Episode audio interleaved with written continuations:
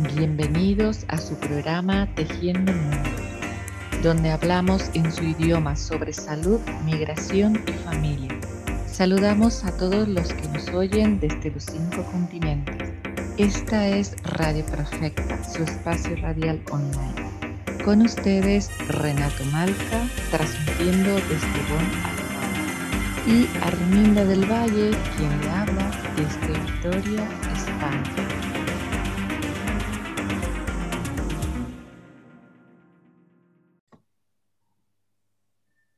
Buenas tardes, hoy sábado 13 de marzo. Estamos aquí como siempre en Perfecta Radio, tu radio que te acompaña en los cinco continentes.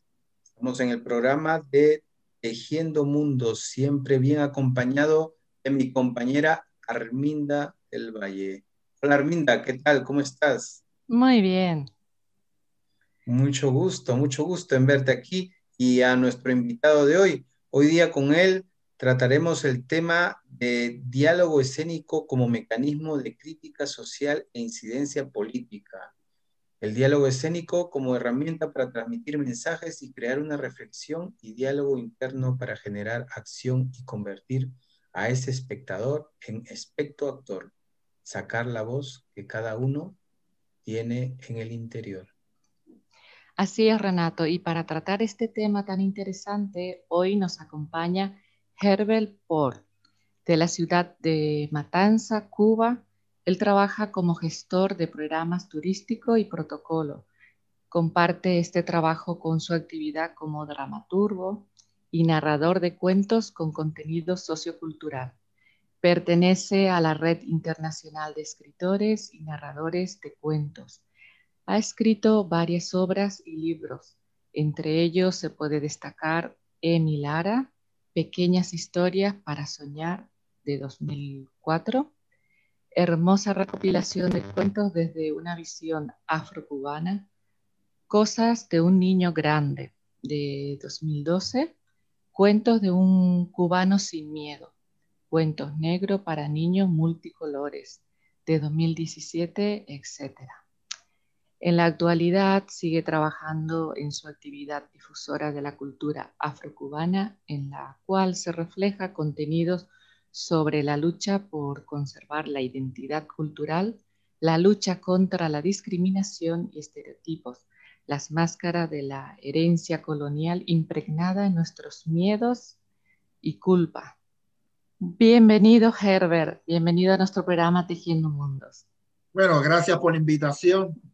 Mira, eh, programas anteriores hemos estado hablando sobre el proceso migratorio hemos estado viendo que a muchas personas pues les cuesta ese proceso de adaptación, ¿no? Y otras personas que hablábamos también sobre la sobreadaptación, que, que parece ser que se olvida de ese, de ese origen, de esa identidad. Eh, ¿Tú qué opinas sobre el sentido de la identidad y la integración dentro del contexto migratorio o en un contexto multicultural? Bueno, esa hora me ha tocado de cerca porque estoy ahora viviendo en Canadá, Calgary. Canadá, que es una ciudad, que es un país muy multicultural. Y la identidad entonces viene a ser como el arma, el arma del inmigrante. No importa porque al fin y al cabo puedes estarle un país 20, 30, 40 años, pero no puedes olvidar tu identidad, que es lo que te hace sobrevivir, es lo que te hace ver otras perspectivas el nuevo hogar que te tocó vivir, porque si no sabes, si olvidas de dónde eres, no sabrás a dónde vas. Entonces la identidad ahí juega un papel muy importante. No podemos olvidar quiénes somos. Claro. Em, tú estás más o menos como todavía en la luna de miel, por así decirlo. Lleva poquito tiempo. Total. Has ¿Has estado en otro sitio antes o es la primera vez que estás aquí? En no, he estado en otro sitio he estado en otro sitio antes, he estado en México, he estado en Venezuela, pero también de otro punto de vista, digamos, que, que he ido a, he ido a dar mi arte, pero no tanto tiempo como acá, totalmente otras perspectivas. Aquí vine prácticamente a vivir Entonces, desde ese punto de vista es totalmente diferente la experiencia. Claro. Es interesante el proceso, ¿no? El proceso que uno va diciendo, como dice Arminda, estamos en la luna de, miel, que es la etapa del enamoramiento que decimos, ¿no? Y luego pues nos vamos dando en cuenta los primeros choques, pero sería interesante, antes de empezar a hablar sobre ese tipo de proceso y lo que tú tienes con, con ello con respecto a tu trabajo, ¿podrías explicarnos qué diferencia hay entre entre el teatro que normalmente está acostumbrado el espectador a visualizar, ¿no? El normal de entretenimiento, a un teatro social? Para mí, eh, creo que la diferencia se debe en la intención del artista y del autor, porque el teatro, el teatro, ya sea entretenimiento, teatro social, pertenece a la, ciudad, a la sociedad. El teatro es social, el teatro es una representación de la realidad lo que a veces hay que ver también el artista cuál es la intención cuando está, haciendo, está haciendo cierta obra. Y la diferencia también radica que a lo mejor yo hago un teatro de entretenimiento y no profundice mucho en temas sociales, y a lo mejor yo hago un teatro con, que es prácticamente temática social, de crítica, pero los dos para mí son teatros, pero, los dos para mí hace, los dos para mí tienen un enfoque social, porque el teatro se debe al público y de ahí viene, es social, lo que cambia son las intenciones. Y dime, ¿cuál es para ti más cómodo hacer? ¿Cuál te sientes más complacido como, como dramaturgo, como guionista de teatro? Yo utilizo mucho el humor, el humor para como una estrategia de crítica social, porque creo que en estos tiempos que las personas tienen tantos problemas, todavía no me veo haciendo un teatro de eso que te haga llorar media hora llorando. Y el humor es un arma muy efectiva para tocar temas tan sensibles que no lo puedes hacer desde otro punto de vista. Entonces, ver. Porque para mí también una de las funciones del teatro también, el teatro, es también entretener, educar entretener y educar. Tú puedes entretener y educar a la misma vez, lo que tienes que estar muy claro cómo lo haces. Ahí viene la diferencia. Eso, sería, eso sería magistral, ¿no? Para poder hacer las dos cosas. Intención como autor es que la gente se lleve en algo. Te hice reír, pero también te hice pensar, dije, uff, tocó un tema que nunca lo había visto así. Eh, eh, hay una película que, bueno, me voy un poco el tema del teatro, pero estamos hablando de arte, que es La vida es bella, que fue una más magistral de tocar un tema tan complicado y que un tema que prácticamente recordar a algunas personas cuando lo recuerdan le sacan lágrimas. Y él, y lo hizo a través del humor a mí me encantó esa película. Benini, fantástico. ¿eh? Herbert, me ha llamado la atención uno de tus cuentos, eh, Cuentos de un cubano sin miedo.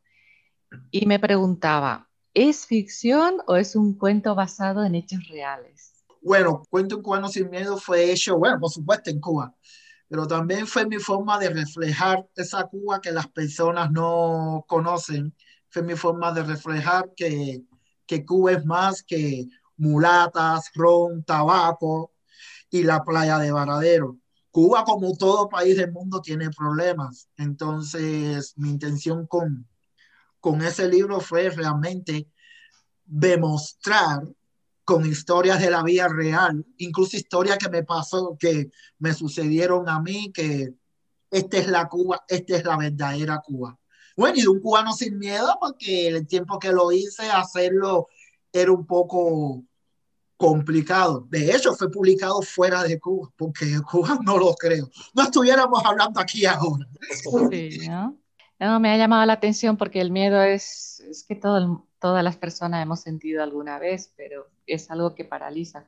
Pero sí, sí es importante pues superar para seguir avanzando, ¿no? Lo que queremos lograr en nuestros objetivos. Yo estuve en Cuba, me ha encantado. Sí, sí, estuve como turista. No, no, sí, ¿qué pasa? Que hay, hay dos Cubas, esa es mi intención con el libro y a veces con las obras que he hecho, que hay dos Cubas, la Cuba turística y la otra Cuba que no está, que está fuera de los hoteles, como todo país, Si yo, por ejemplo, España, Alemania, y me quedo un hotel todo el tiempo, cinco estrellas, ¿qué te pareció Alemania, España? ¡Súper! Claro. no conociste el país, tienes que salir de la zona turística. Y esa es la intención con el libro. Una Cuba que nadie conoce. Pues sí, la verdad, yo conocí la parte turística, o sea que no conocí la, verdadera ah. Cuba. Eso es, muy, eso es muy cierto, ¿no? Me hace a mí acordar la, la época que, que, yo estuve en Estados Unidos, una temporada estuve estudiando, pero la, la, siguiente temporada me la pasé pues de aventurero y la vida en la calle pues era, era bastante diferente, era, era otro Norteamérica, otro, otra historia que nunca te cuentan en, en ninguna de sus películas, quizás en una de, de películas independientes, pero era otro escenario, ¿no? A lo que se quiere vender, ¿no? Siempre somos, no sé si somos, somos en general los seres humanos o los lugares, eh, no solo tenemos dos caras, sino tenemos, eh, somos multifacéticos. No, sí. y en Cuba pasa lo mismo que ya, y, que, y, que, y realmente cuando en Cuba se tú haces los paquetes turísticos, lleva a los turistas a los lugares incluso no tengan mucho intercambio con la población, los lugares lindos, para cuando se lleven, que van. Una cuestión de que vuelva entonces, que ese es malo también para el país en ese sentido, porque no conocen el país, ven lo mismo que pueden ver en cualquiera de sus países. Bueno, un poco para, para muestra de, de, las historias o las reflexiones que tienes en tus cuentos, vamos a a otorgar pues al público unos breves cuentos y nos vamos a una pequeña pausa. A continuación les leeré tres mini cuentos, sí, tres mini mini cuentos que pertenecen al libro Cuba, qué linda es Cuba, sí, Cuba, qué linda es Cuba, porque este libro trato de transmitirle al mundo la verdadera cara de Cuba. Trato de transmitirle al mundo que Cuba es más que tabaco, ron, mulatas y rumba. Pero sobre todo, trato de transmitirle al mundo que nuestro poeta nacional Nicolás Guillén tenía mucha razón cuando afirmó, mi patria es tan linda por fuera y tan amarga por dentro. El primero, libertad de expresión. ¿Por qué continúo encerrada si no tengo COVID? Pregunta Brenda y es de vuelta inmediatamente a su patria. Las turistas con sentido común no son bienvenidas en el país. Diferente. Tú eres un niño diferente. Me dice Miguel, un policía que ama conjugar los verbos maltratar, ofender, amenazar con el objetivo de lograr que las personas obedezcan la ley. Mientras mis coterráneos le gritan ¡Abusador! ¡Hitler! Yo escribo en Facebook, Twitter e Instagram su método para proteger a los civiles del coronavirus y es verdad que son diferentes. La verdad. Si fío pierdo lo mío si presta cobra molesto. El coronavirus te dejó sin dinero. No te preocupes. Págame la mitad del precio. Pregona una y otra vez el vendedor más popular del barrio. Una semana después, Miguel es condenado a tres años de prisión. Su crimen, según el presidente, ser humanista en tiempos de cuarentena es nocivo para la sociedad. Ahora seguimos con Herbert, el cual nos ha compartido unas reflexiones a través de estas historias breves narradas que han podido disfrutar junto con nosotros. Herbert, en tus cuentos o historias o obras teatrales, ¿no? que has realizado, que has escrito, tienes muy presente, como acabas de mencionar en cierta manera, la, cultura cubana, pero en sí dentro de la cultura cubana, la afrocubana, ¿no? En, en este contexto americano, ¿no? ¿no? Teniendo, teniendo en cuenta que en general Latinoamérica, nuestros países eh, son espacios multiculturales, ¿no? Con bases indígenas, con la convivencia bastante antigua de la cultura africana y europea, ¿no? Con otros tintes culturales. Dime tú, ¿cómo se puede percibir en esta coexistencia multicultural eh, una, una percepción muy sutil de subyugación o sobreposición de una identidad cultural sobre otra. ¿Cómo crees tú? ¿Crees que existe un modelo transgeneracional cultural eh, donde seguimos manteniendo una mentalidad eh, colonizada? O sea, donde unos se sienten más que otros. Bueno, eh, como habíamos hablado antes, estoy en Canadá, una sociedad multicultural Multicultural, digo, ¿por qué multicultural? Entre comillas, porque me ha tocado vivir. es una sociedad que le abre los pasos, que le abre las puertas a, muchas, a muchos inmigrantes, pero cuando llegas aquí, muchos inmigrantes llegan con, con una que llegan con una experiencia laboral, con su experiencia, una experiencia laboral, son profesionales, se encuentran que la sociedad le dicen hay una palabra aquí que se utiliza, no tienes experiencia canadiense. Entonces, sí, tienes los recursos, tienes el conocimiento, pero no tienes experiencia canadiense, no tienes títulos en una universidad canadiense. Y en ese sentido, para una, una nación multicultural como es Canadá, es un problema, porque el primer momento que tú me dices que mi experiencia no vale, que no valen mis títulos, incluso que no buscas un punto medio para saber esa persona que te llega con, digamos, 20 años de experiencia, quiere trabajar en tu empresa, ¿cómo tú vas a saber si te es útil o no si no le da la oportunidad y le pones el bloqueo que no tiene experiencia canadiense? En cierta forma estás imponiendo tu cultura sobre la mía me estás diciendo que mi experiencia no vale, que mi conocimiento no vale, que tengo que adoptar tu cultura y olvidar la mía. Claro que como artista, los artistas tenemos un mecanismo de defensa. Yo tengo un mecanismo de defensa. A mí todo lo que me pasa, pues yo hago un libro, hago una poesía y lo transmito. Pero quiero decir que, que ese es como mi... me limpio. que, pero no todo el mundo tiene ese mecanismo de, defensa y creo que es algo que incluso se ha, visto varias investigaciones y varios comentarios en Canadá que le están diciendo a Canadá que cambia. Si es trayendo inmigrantes, personas profesionales, y le estás diciendo cuando llegan al, al país que tienen que comenzar de cero. No solamente hablo en mi casa, estoy hablando de doctores con 30, 35 años de experiencia, enfermera, maestro, que si llevan tanto tiempo en la profesión, la experiencia debe servir para algo. También a veces está la barrera idiomática. La barrera idiomática también está.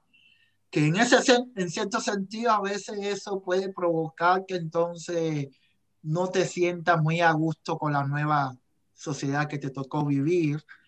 Y, pero me ha tocado vivir de que, que hay que cambiar, que hay que cambiar porque está imponiendo, eh, Canadá está imponiendo su cultura sobre la mía. Macetas, pero hasta un cierto, hasta un, hasta un nivel. Después me dice eres canadiense. No te lo dicen, pero las acciones es lo que hacen. Ese es mi... Eh, Herbert, pero y en Cuba mismo, ahora que hace unos cuantos meses acabas de salir de ahí, en Cuba se da esta misma situación, ¿no? En Cuba, en Cuba la situación que se está dando en Cuba, que no solamente es por el COVID, sino que viene de mucho antes, eh, el problema es que lo peor que le puede pasar a un país es que los ciudadanos de su país no quieran ser un ejemplo, lo, que puede, lo peor que está pasando en Cuba es que los cubanos no quieren ser cubanos. ¿Por qué? Porque ve que viene el turista y el turista a veces tiene más eh, oportunidades, más beneficios que un cubano. Entonces el cubano dice, no, yo quiero ser alemán, yo quiero ser suizo. Incluso se está dando un proceso de cubanos que están fuera del país, digamos, un cubano que vaya para Alemania esté dos años en Alemania, regresa para Cuba y se le olvida el español.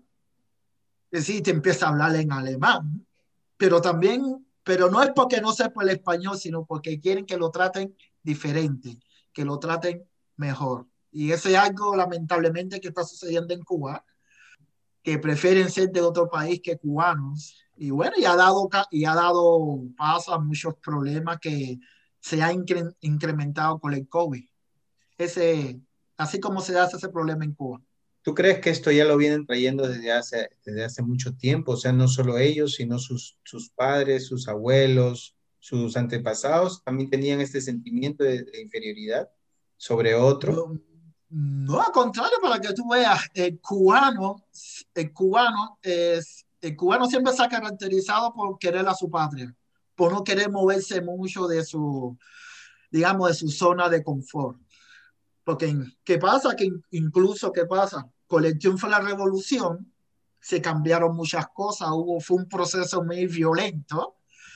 Hacía falta para muchas cosas, un ejemplo, éramos colonia de Estados Unidos, éramos colonia de Estados Unidos, pero incluso ante el triunfo de la revolución, el cubano incluso viajaba a Estados Unidos, viajaba a otros países y volvía. Es decir, que nunca tuvo en su mente vivir en otros países. Es decir, que iba a otros países quizás a vacacionar, estar dos o tres meses, pero realmente sus negocios, sus raíces se mantenían en Cuba. Triunfo de la revolución todo cambió, porque la revolución, quizá la revolución, los americanos tenían que ser expulsados porque tenían mucho control de la economía, pero también fueron más allá, que todo lo que era capitalismo era malo, mucha gente perdieron sus negocios, mucha gente... Y está hablando de negocios que quizá pequeños negocios como un pequeño restaurante, una pequeña cafetería. Bueno, la familia de mis padres perdieron un jardín, un jardín, tenía un negocio de jardinería, pero perdieron el negocio de jardinería, el carro, teléfono, y así fue algo muy brutal. Entonces, eso es lo que ha sucedido, lo que ha terminado es que el cubano no quiere ser cubano y cuando viaja ya está en la mente diseñada para quedarse, buscar una vida mejor, un mejor salario. Y, y ahí está la diferencia en los procesos. Después de la revolución se ha incrementado el éxodo hacia otros países en busca de un futuro mejor. Sí, uno puede sentir un poco ese tipo de identificación. No sé, tú, Arminda, cuando lo escuchas aquí a Herbert, es que me llamó mucho la atención porque en mi país pasa exactamente lo mismo. A las personas que vienen de otro país eh, se le da los mejores puestos y a un paraguayo no, yo soy de Paraguay. Entonces, eh, te estaba escuchando y de verdad e, es tal cual. Una persona que lleva un tiempo, yo por ejemplo que llevo aquí 16 años, si mañana me fuera a Paraguay, pues seguramente que no tendría ningún problema de conseguir un buen puesto de trabajo. Mm. Pero no sé, creo que ha cambiado un poco eso. Es, esto pasaba hace 16 años, eh, ah. cuando yo vivía allí, pero bueno, también va cambiando un poco. Van cambiando las mentalidades, ¿no? Va cambiando. Sí, pero creo que Cuba todavía nos mantenemos. Cuba tiene un gran problema. Quiere que todo el mundo los escuche, pero no quieren escuchar al resto del mundo. Cuando la realidad, cuando tú estableces un diálogo, tienes que sentarte incluso hasta con tu enemigo. Tú y yo nos odiamos, pero algo tenemos que, en algo tenemos que estar de acuerdo. No somos totalmente diferentes. Y Cuba todavía no ha llegado a ese punto. Sigue con la firmeza. Eh, como decía un amigo mío, que el mundo tiene siete continentes y Cuba. Si Cuba es aparte ya. Porque no, Cuba no quiere llegar al diálogo, quieren que hagan las cosas como ellos piensan, pero no tienen en cuenta al otro. Y, para, y en este mundo con tantos problemas, y si tú quieres prosperar como nación, tienes que escuchar al otro. Porque a lo mejor ese otro que tú piensas que es tu enemigo, ese otro tenga la solución de tus problemas. Pero si tú no le escuchas... Para negociar hay que saber escuchar. Hay que saber escuchar.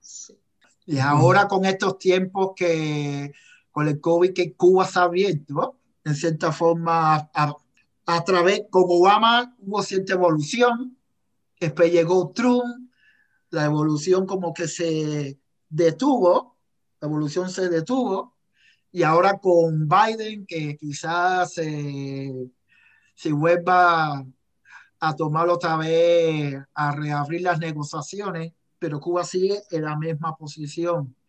Demanda, eh, exige cosas, y, no solamente cosas políticas, sino cosas culturales. La gente quiere aventura, eh, aventura cultural, libertad de pensamiento, pero vamos a llegar a ese punto. Y en Cuba todavía, como el espada Excalibur en la piedra. Tú, Herbert, pues vienes pues también de un lugar donde es muy, muy complicado realmente, o no sé si me equivoco, hacer eh, teatro o exponer mucho de, de, las ideas, especialmente si no van con un determinado régimen. Bueno, la obra de, de Alexander Solzhenitsyn, ¿no? Sobre el tema muy, muy conocido sobre el archipiélago Gulag, te hablan de esta opresión donde casi puede sonar eh, ridícula la forma en la cual se puede eh, llevar a cabo eh, la opresión, por ejemplo, con un artículo que hablaban ellos, ¿no? Artículo 58, ¿no? Y que todo, todo lo que tú podrías hacer podría ser orientado a ese artículo y iba dirigido a que eras un traidor a la patria, ¿no? Dime ah. tú, ¿cómo, ¿cómo, tú puedes hacer algo como dramaturgo, como artista o como activista en cierta manera? y crítico social, ¿cómo puedes tú llevarlo a cabo? ¿Cómo puedes mostrarlo a través de tu arte? Cuéntanos eh, alguna obra en la cual tú, tú hayas podido identificar esta situación. Bueno, a ver, una obra. Bueno, de hecho, eh, uno como artista no puede olvidar que uno es un agente de cambio social. Los artistas siempre han sido agentes de cambio social y siempre lo serán que algunos quieran sumarse, que algunos estén en una posición cómoda, que no quieran hacerlo, no, no me conviene. Es, es otra historia, pero los artistas, los artistas son y serán un agente de cambio social. En, ya lo dijiste, vengo de Cuba, un lugar donde el sentido común tiene COVID, el sentido común tiene COVID. Entonces, cuando tú quieres conjugar el verbo pensar, te ven como conjugar el verbo pensar a veces considerado un pecado capital. Pero uno es artista y no solamente artista, uno es, uno es ser humano. Y si tú tienes ese, ese instrumento tan poderoso que se llama arte y puedes utilizarlo para que las personas abran los ojos o, sugerirle, porque el arte sugiere, sugerirle que mira, esto está mal, que tú crees, siempre lo voy a hacer. Una obra que la haya hecho, como yo digo, en las entrañas del monstruo, fue el 2000, ¿qué? 2014. La obra que te mandé, lo que ya después yo la hice con 2014, una obra que se llama SOS, SOS Cultura.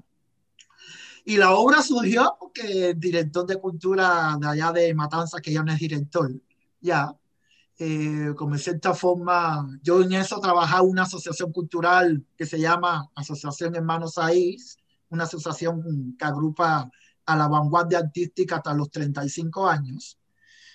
Y me dijo, Everett, aquí esta asociación no está haciendo nada. Eh, yo había prácticamente, a ver, sí, era ya, yo estaba dejando casi la asociación. Es la jornada por la cultura nacional, necesito algo que me impacte que me impacte, que me haga pensar, está bueno, ya dobritas color rosa, está bien. Y nosotros teníamos el departamento de literatura una caja de una caja de. Entonces llegó ese día y entonces realmente la obra consiste que yo soy un artista que está diciendo de que, que está diciendo que que hora de cambiar el pensamiento sobre la cultura, que está bueno ya decir que la cultura se fue para Miami, que lo que la, la, cultura necesita un símbolo. Está hablando de la cultura de matanza, necesita un símbolo que la represente, y el símbolo era la caja de muertos. ¿Quién era la caja de muertos? Eh, eh, él nunca más me habló. él, nunca, él nunca más me habló, pero le impactó. Ni volvió a la prensa. y ya, y y la cuestión es esa que tú dices, que un país que se tiene mucho miedo para hacer las cosas, y a veces que los artistas hacen cosas de crítica social porque lo hacen, actualmente lo hay, pero como están en Cuba, puedes encontrarte con una obra que comience, como yo digo en Cuba, con mucha calentura, que está muy bien, muy bien hecha, el tema social, y de buena primera se diluye. Y al final tú dices, ¿y de qué era la obra? Entonces, cuando tú no sabes que es una obra temática social, realmente tú no sabes de qué es el mensaje, déjate de hacer teatro, porque el teatro debe tener un mensaje. Todo lo que hagamos tiene un propósito y un mensaje. Y en ese sentido, una de las, entre otras cosas que he hecho y eso, pero que siempre me gusta, yo soy fanático de la crítica social, ya, no soy fanático de la crítica social. Ya, bueno, qué, qué, buen símbolo esto de la, de la caja de muertos, ¿no? Y mira, habla, estamos hablando que, claro, la crítica social siempre va a salir, siempre va a ser como la hermana de los sistemas de sometimiento, ¿no? Mm. ¿No? Entonces, eh, los sistemas de sometimiento no son los que eran antes, ahora son diferentes y quizás hasta mm, la percepción sobre ellos es un poco más, no es tan clara, ¿no? Es un poco diáfana, pero sigue habiendo, en el lugar que estás, como tú creaste ese Matanza, la caja negra, ¿tú tendrías en tu cabeza una simbolización para una nueva obra, para el entorno nuevo en el cual te movilizas? No, sí, sí, porque mis musas ¿Qué pasa? Yo soy una persona, no, claro, al final el cambio drástico siempre se siente, pero yo como artista, como te digo, mi mecanismo de defensa es crear y siempre estoy creando algo que tenga que ver sobre el entorno. Es que al final el artista crea sobre su entorno. Un ejemplo, si tú nunca, si yo nunca he ido a Japón, ¿cómo voy a crear sobre Japón? Y si creo algo, creo algo que los japoneses me dicen. Pero eso es mentira. Tú tienes que crear algo sobre el entorno. Sobre el, entorno. el entorno es tu materia prima. Esa es tu materia prima. Que guste o no guste, bueno, eso, ya, esa es otra cosa, pero el entorno es tu materia prima. Y, y como hay materia prima alrededor de mí, como hay. ahora mucho más. no, ahora mucho más. Interesante. Bueno, bueno, hemos estado hablando un poco esto de, esta transición, ¿no? En la cual nosotros movilizamos, hacemos cosas, actuaciones en nuestro país o en el país donde llegamos.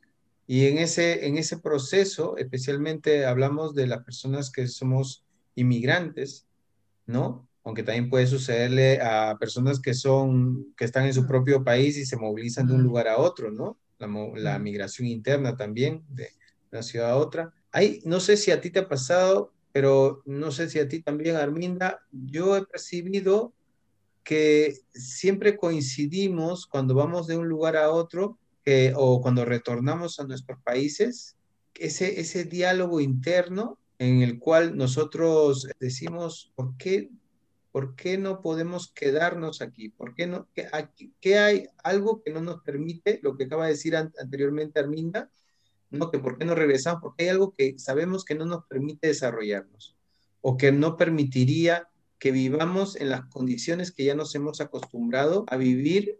¿Crees que, que nos hemos eh, acostumbrado más a que las cosas en nuestros lugares de origen se queden como estén y preferimos movilizarnos? ¿Crees que esto, esto ya se ha vuelto como una costumbre, que sea así? ¿O es más que todo una esfera más individual, moral individual, más que una, que una condición social? Bueno, en mi caso, en mi caso, a ver, el hombre piensa como vive. Es más, es más fácil que un pobre se acostumbre a ser millonario que un millonario se acostumbra a ser pobre. Y al final, o sea, no, y al final el hombre piensa como vive y no creo que sea que estés negando tu lugar de origen es que a veces que regresamos a nuestro lugar de origen y vemos, en mi caso, yo soy cubano, ya, bueno, yo me poco tiempo aquí, pero te estoy hablando de la visión con otros amigos míos que están fuera de Cuba, que han regresado al país y ven que el país sigue igual, pero peor que eso, ven que los que están viviendo en el país no hacen nada. Entonces, ellos, eh, entonces, eh, se crean un dilema. Pensarán que estoy en contra de ellos por no querer ayudar o por irme a un lugar lejos, a una zona de confort. El problema es que en mi caso, lo que está pasando en Cuba, estoy hablando de Cuba porque es más o menos, eh, es mi patria, es que los cubanos prefieren estar lejos porque ven que los cubanos de la isla no están haciendo nada. No están haciendo nada. Entonces les es más fácil a los cubanos de la isla, eh, mándame 100 dólares, 200 dólares, pero esa no es la solución. Quisiera también que la solución no fuera sin sangre, pero nadie va a dejar una vaca de leche con chocolate que le ha estado dando fruta y te la va a dar a ti. Quiere decir que la solución no va a ser pacífica. Cuando, entonces, a veces se crea ese dilema. Queremos volver, pero a ver que la tierra que nos vio nacer sigue las mismas condiciones, las mismas condiciones, entonces vuelvo al lugar que exactamente me dio todas las condiciones que yo estaba buscando. Porque para mí, patria no es el lugar donde tú vives, patria es el lugar que te hace sentir bien, que te respeta tus derechos. Ya. En ese sentido, yo lo veo, ya. Queremos hacer cosas, pero pero tiene que hacerle un trabajo conjunto los que están en el exilio y los que están dentro de, de tu país de origen. Ese es el trabajo, no trabajos separados, sino unidos. En mi, en mi caso, por ejemplo, eh, yo creo que sí que nos hemos acostumbrado un poco al estilo de vida de aquí, ah. porque mm, si yo vuelvo mañana a mi país, seguro que tendría trabajo. En ese sentido, Paraguay todavía la gente que tiene carrera no, no, no hay mayor problema de, a la hora de conseguir un trabajo. Pero el estilo de vida sería totalmente diferente porque yo estoy día a día hablando con, con mi madre y con mi gente y, voy escuchando, me cuentan las cosas que pasan allí, las inseguridades, el, grado de corrupción, la violencia y todo eso. Y yo digo, me voy estoy como turista con 15 días, un mes, pero vivir no. Esa es la pregunta que siempre me dice mi madre, ¿y no piensas volver toda mi familia, no? Yo creo que nunca pierden esa esperanza. Y ahora con todo este tema de, de COVID, pues eh, se plantean todo, es, que está tan lejos y pasará algo. Pues es, es difícil, pero sinceramente yo mm, no volvería. Porque ya me he acostumbrado aquí. No, y en cierta forma, en cierta forma, yo dije, también en cierta forma, por eso dije que el hombre piensa como vive también. Y en Cuba también, que creo que está pasando lo mismo que allá que en Paraguay, pasa lo mismo. Bueno, cuando ya estás, digamos, aquí en Canadá o en otro país, en un nivel social cómodo, por involucionar, entonces el hombre siempre ha querido evolucionar, no ir hacia atrás, sino ir hacia adelante. Y en Cuba la situación ahora y en otros países de Latinoamérica no está tan buena como para que... Eh, es difícil, no se trata de negar tu patria, pero también tiene que ser práctico. Y más ahora que en Cuba, por lo menos en mi país, están yendo para un capitalismo brutal, pero sin darte beneficios. Herbert, quería hacerte una pregunta. El teatro es una herramienta muy interesante para trabajar diferentes temas. En tu experiencia como dramaturgo, ¿alguna vez te ha tocado escribir o interpretar algún papel de, algún problema que, que te ha tocado vivir? Por ejemplo, en la vida real, digo. ¿Y cómo, cómo ha sido tu experiencia? Bueno, tengo una experiencia muy, con una, eh, digamos, a ver, una obra que se llama Locura Azul, que es sobre el abuso policial. La obra fue escrita, eh, bueno, en realidad la historia me pasó a mí, me pasó a mí, me pasó a mí. Claro, que al final uno siempre como artista le da su, habla con las, las musas de uno, le da su diseño en marketing, yo creo que debe hacerla así, así. La historia fue fácil, eh, eh, Locura Azul, que intento como criticar el abuso de poder de la policía, por eso Locura Azul, ya, y la historia fue simplemente que me pidieron, eh, que me pidieron que no podía tirar fotos durante el COVID, en Cuba no se puede tirar fotos durante el COVID, por las grandes líneas, la gente haciendo cola para el pollo, línea para el aceite. Y yo estaba en el parque, incluso estaba en el parque tratando de conectarme. Y, y ellos y terminé en la policía, porque ellos dicen de que no se puede tirar fotos. Entonces, pero lo lindo fue mientras ellos estaban hablando, yo empecé a escribir. Es decir, que ellos estaban hablando y, ¿y tú qué estás haciendo, eh? No, no, no, mi testamento, pero lo que yo veo, yo me voy a quedar aquí y me voy a morir aquí. Yo así escribí la. Y nunca me dijeron, pero nunca me dijeron ni, ni el decreto, ni el artículo que dice que yo no podía tirar fotos. Al final me dejaron ir ese día después de cuatro horas. La obra es una obra de mini teatro de 12 minutos de 12 minutos y, y, esa fue, creo que, y otras obras que también si leen cuentos míos, que yo soy parte de, esos cuentos, cosas que han sucedido en el turismo, cuando yo era profesor. Quiere decir que en cada una de mis historias yo estoy presente. Eso es lo bueno, lo bueno de ser artista, ¿no? Que lo puedes convertir lo malo en un arte. ¿Siempre has escrito eh, cuentos para adultos o, también algunos para niños? Siempre, no, no, de hecho, en mi primer libro que hice con mi madre, Milará, fue cuento para niños, para niños. Pero yo no veo al niño, yo no veo a ese niño como en muchos muchas personas lo ven a ver, cosita linda, chiquitica, que está, a ver la rapita. Si un niño de un año te puede manejar un teléfono y conectarse a internet y ver Facebook, por supuesto que el niño actual no es niño de mi generación o generaciones anteriores. Al niño actual yo creo que tú le puedes hablar de, de todo, de cualquier tipo de tema. Lo que tienes que ver cómo le reflejas el tema y sobre todo, el niño tiene que verse la historia. Si le habla a un niño del siglo XXI sobre algunos valores, un tipo de niño del siglo XVII, vas a chocar y no le vas a llegar al niño. Yo respeto mucho los clásicos. Hay clásicos que yo he crecido con los clásicos, pero hay clásicos que en este tiempo no, así que lindo que es un clásico del estilo 17, eh, siglo XVII, XVIII, muy bonito para su contexto, pero con este contexto no tiene nada que ver. Y toqué, y toqué el tema clásico porque ejemplo de eso es la Walt Disney, que es el aparato especialista en reciclar clásicos. La última caperucita roja que yo vi, la caperucita roja, el lover es bueno.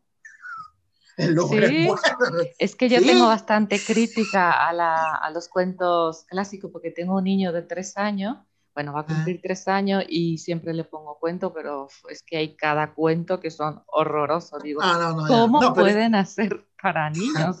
No, no, pero no, sí, ya, porque quizás también yo creo que también a mí algo que me gustaba de la literatura, digamos, siglo XVII, XVIII, antes de llegar al siglo XX, que el escritor simplemente escribía, lo ponía en la librería y el público escogía. Nosotros somos los que ponemos los límites para niños, para adultos, para jóvenes, ah, porque al fin y al cabo lo mismo pueden, eh, a lo mejor un cuento que pensemos que es para, que pues, a lo mejor nosotros escribimos algo que pensamos que no es para niños y los niños lo leen. Harry Potter vino a conformarle, vino a confirmarle eso. Harry Potter. Mm. Que muy particular, primera y segunda parte muy originales, lo demás, lo mismo con lo mismo, pero ya, pero en ese sentido. Yo no, cuando escribo, yo no delimito si es para niños o para adultos. Al final lo hace el editorial que lo publica, mira, yo creo que es esto, pero al final yo, es mi, mi forma de trabajo. Al final es, es cómo lo narra también la persona, ¿no? Que lo va, que lo va a contar porque lo puedes ah, transformar en una historia para adultos o para niños, ¿no? exactamente. Ah, y qué pasa también, yo soy narrador oral escénico. Normalmente yo narro los cuentos que escribo. Hay narradores orales que narran los cuentos de otros. Yo narro los cuentos que escribo. Entonces, como yo ante mi forma de probar un cuento, para claro, cuando es literatura tú tienes que ver la gramática, pero más o menos hablando de la esencia del cuento, el mensaje, yo normalmente los narro, los narro. Entonces, viendo más o menos cómo el público reacciona, faltó algo, faltó esto, después le doy su trabajo gramatical, pero siempre normalmente es mi, mi forma de trabajo. Eres eh, también narrador.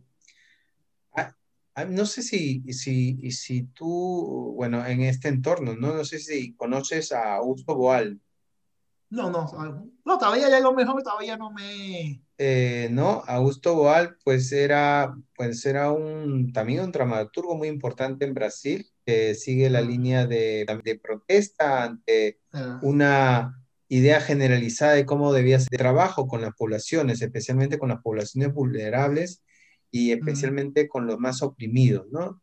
Entonces, por eso eh, en, Brasil es muy conocido y en muchos eh, contextos. Pero este hombre dijo que, que, no, que no debería haber una división entre quien habla como orador, ¿no? De una historia o de una obra teatral y quien escucha. Es como hablar de la diferencia que hemos hablado entre hacer teatro y la política. Ya. Entonces, hace, hace unas semanas leí algo muy interesante que me llamó la ah. atención y sobre esta frase te quiero preguntar qué significa para ti esto. Mm. Si la política hace teatro, el teatro hará política. Bueno, es que, al, es que al final, si el teatro es representación de la realidad, ¿cómo no va a tocar la política? Tiene que tocarla. Hay artistas que te dicen, no, yo soy apolítico. No, tú no eres apolítico en el mismo momento que estás defendiendo tu posición. Tú estás defendiendo una posición que no me has dicho. Entonces, de esta forma, tienes esa. Este, el teatro lo toca todo, porque el teatro es parte de la vida y la política es parte de la y la política es parte de la vida. Entonces, tú no puedes, ser, tú no puedes hacer un, un llama como y la política no solo yo diría que teatro haría política, sino que tú tienes que estar comprometido con lo que haces. Y si tu función como teatrista, como dramaturgo, es llegar a la sociedad, la política está en la sociedad. No puede empezar una obra, eh, porque digamos que aquí en, Cuba lo que está sucediendo, y no solamente en Cuba, en otros lugares, eh, te puedes encontrar con grupos de teatro que te dicen, yo no hablo de política. Bueno, entonces, ¿de qué hablas? Si tú quieres, Incluso son grupos que te dicen que son grupos que, que están trabajando con los marginados. Sí, hablo con los trabajo con los marginados, trabajo con los problemas, pero no hablo de política. Entonces, entonces realmente tienes que definirte, porque la política está en todo. Si haces una obra sobre la discriminación, estás hablando de política. Si haces una obra sobre inmigración, estás hablando de política. Si haces una obra criticando la educación, estás hablando de política. No lo puedes separar. Eso es. Yo creo que el problema está en la intención y en la forma, en la intensidad, como tú digas, en mensaje. Pero la política siempre está como que rondando, viendo cómo... Y dime, hemos hablado un poco de la, de la, de la crítica social que se hace ante una situación difícil, mm. opresora. Dime, ¿cómo ir más allá de esta crítica social? ¿Cómo hacer incidencia política? ¿Cómo actuar? más allá de esto? Yo creo que también eh, el arte también, ¿qué pasa? Creo que el, el arte sugiere, el arte sugiere, pero para sugerir que las personas vean lo que yo estoy transmitiéndote en tu arte y que hay un problema, tengo que estar convencido de lo que estoy haciendo. Lo que normalmente está pasando, he visto también algunos grupos que sí, está montada la obra, muy bien diseñada, el mensaje, pero no sienten, quiere decir que no tienen el don de enganchar con el, con el espectador. Y cuando el espectador ve que de cierta forma tú estás hablando por hablar, se queda ahí. Y, no, tiene no tiene nada que ver con él. Eso está pasando mucho en Cuba, que hablan, hablan, hablan. Eh, y exactamente tú ves la separación. Sí, es alguien que eh, él lo está interpretando, no lo está sintiendo. no lo estás sintiendo, simplemente un texto que está diciendo, porque al final ves que esa persona que un día fuiste a una obra de teatro, Carlos de política, al otro día ves, lo ves haciendo algo totalmente contrario. Y lo que pasa. Y creo que nosotros como artistas sugerimos, sugerimos. Nosotros no hacemos los decretos, nosotros no hacemos las leyes, pero le sugerimos al espectador, este problema está pasando. Ya yo como actor te lo dije, ya hice mi acción. ¿Qué vas a hacer tú? Muy sutil, ya. Y cuando vamos, y, y si puede hacer, lo que tienes que estar comprometido con lo que haces. Si no estás comprometido, para, entonces, ¿para qué? Y aquí en Canadá he visto mm, que mm, de los pocos grupos que he visto, está hablando de los grupos latinos, que he visto que, que no se comprometen. Simplemente sí, ellos simplemente exponen el tema, pero se quedan ahí. Si así se queda la posición del tema, sí, yo sé el tema de la inmigración, pero, pero dime tu posición, no ves la posición. Simplemente exponen el tema, sí hay este problema y, y se quedan ahí. ¿Cómo podría mostrar más ese compromiso? Bueno, el compromiso creo que se muestra, bueno, eh, la tenacidad, yendo al módulo del problema. Yo no he dado nada con hacer una obra que toque inmigración, tú tienes que también centrarte en el problema y hablar y decir lo que, y, decir lo que tiene que ser dicho. Es decir, no tomar los, no, no hablar sobre cientos, eh, temas a medias. Si vas a hablar, habla porque a veces aquí también he visto también que tocan el tema y de buena primera me remita a Cuba que agua, empiezan a echar el agua porque está muy caliente, estoy aquí. Eh, eh, el compromiso aparte de eso de que creas en lo que tú estás diciendo.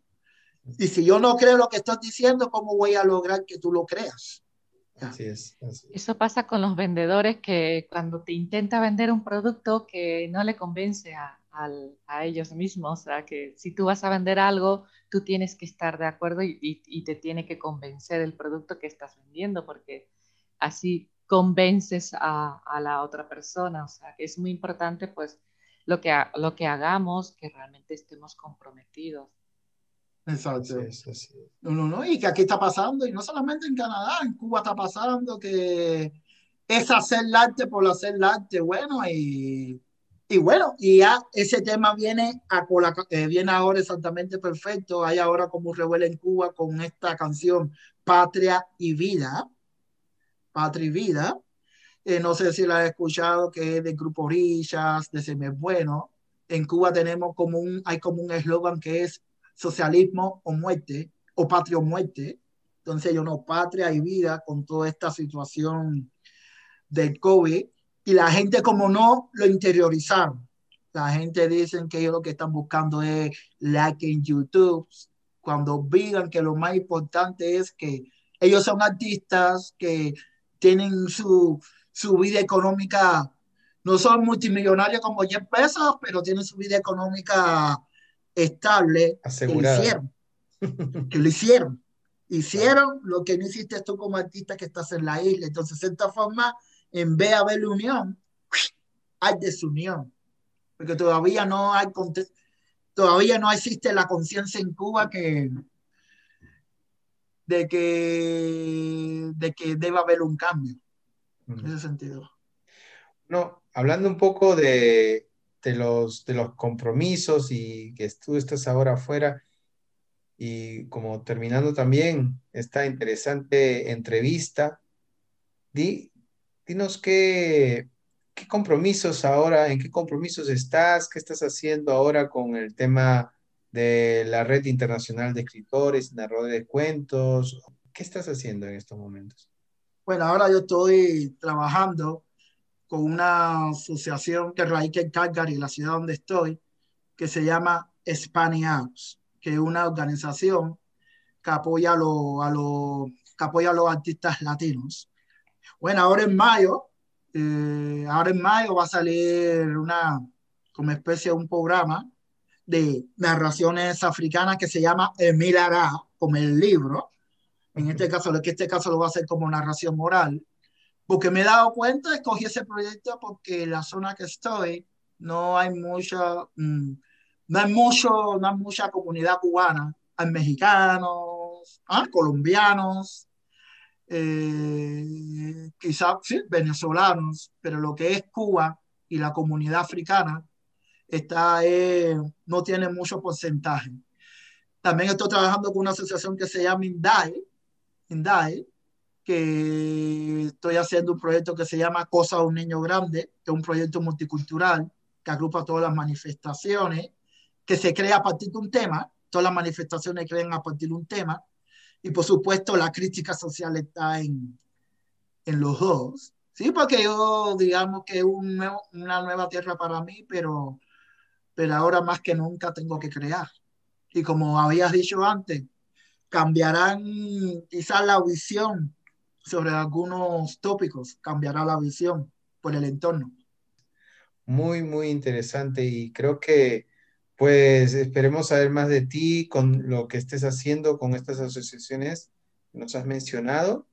Proyectos muy buenos se vendrán y, mm. bueno, y hay que, hay que hacer cosas en red.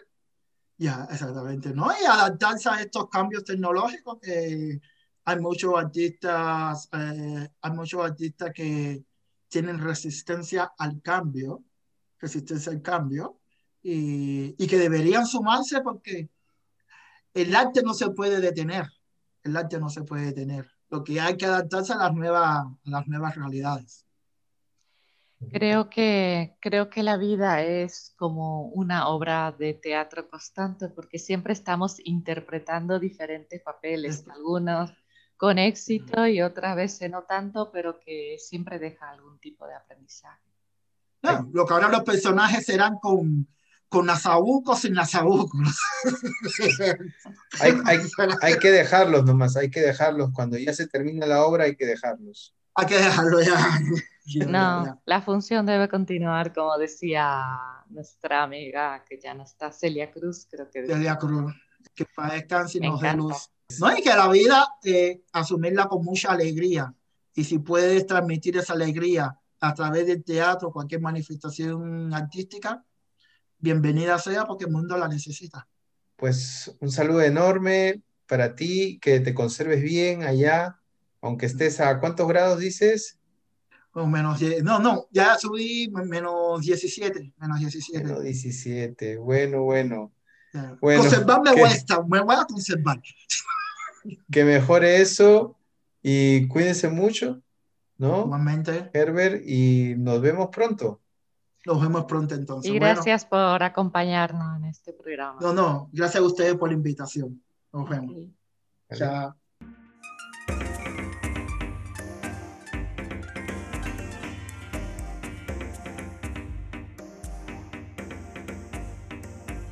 Para mayor información puedes contactarnos a través de Instagram a arroba alas.migratorias o arroba arminda psicoterapeuta.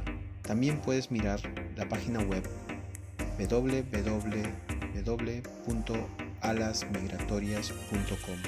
Y si quieres volver a escucharnos, suscríbete a nuestro canal de YouTube Tejiendo Mundos. Hasta pronto.